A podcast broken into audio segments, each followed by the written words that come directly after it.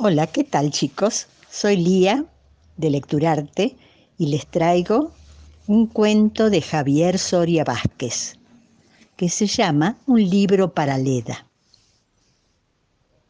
Leda despertó, se sentó en la cama y estiró sus brazos tanto como el pecho se le llenó de aire y sus huesos se acomodaron uno tras otro con un sonido similar al del paso del tren por la esquina de su casa.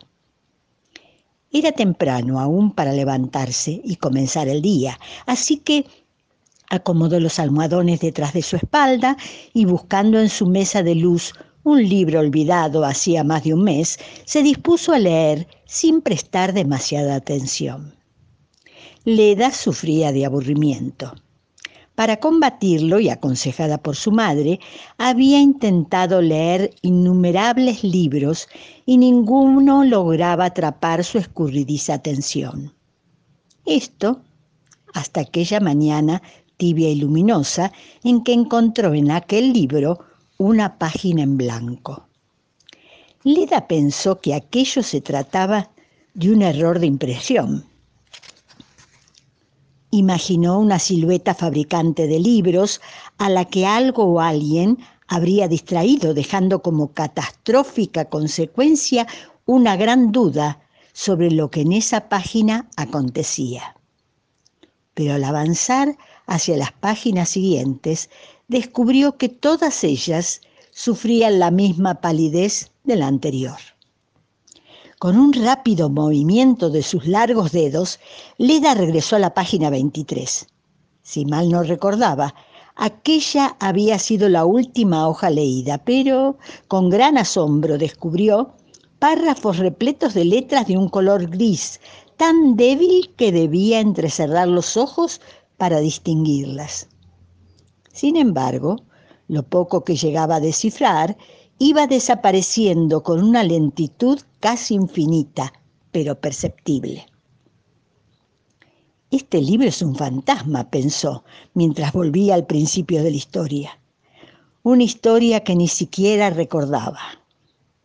Leda cerró el libro y sorprendentemente vio como seis líneas plateadas de entre 5 y 20 centímetros comenzaban a recorrer la tapa una tras otra, hasta acomodarse en un sitio específico para cada una. Sacudirse como su perra, su perra pato, cuando jugaba en la lluvia, y acomodarse plácidamente en palabras que formaban una frase que decía, ahora tú, cuéntame una historia. Los ojos se le atiborraron de asombro. Miró fijamente en su mesa de luz el vaso de agua que reposaba plácido desde la noche anterior y hundió un dedo en él. El frío en su índice no hizo más que confirmar que aquello no se trataba de un sueño. Leda reacondicionó los almohadones desordenados por sus bruscos movimientos y con algo de temor volvió a abrir aquel extraño objeto. Toda huella de escritura había desaparecido. Leda pensó por un momento cuánto de increíble y ridículo a la vez tenía aquella situación. No sé, ninguna historia, susurró con un temblor de tres grados Richter en la voz. Y en aquel mismo instante, aquellas líneas plateadas comenzaron a unirse y separarse hasta dibujar aquella misma frase. Leda comprendió que cada cosa que dijera quedaría grabada en este libro y por lo tanto debía elegir con cuidado sus palabras. No sé ninguna historia, pensó, más que la de una niña que nunca supo cómo hacer para combatir su aburrimiento, dijo con voz un poco más segura.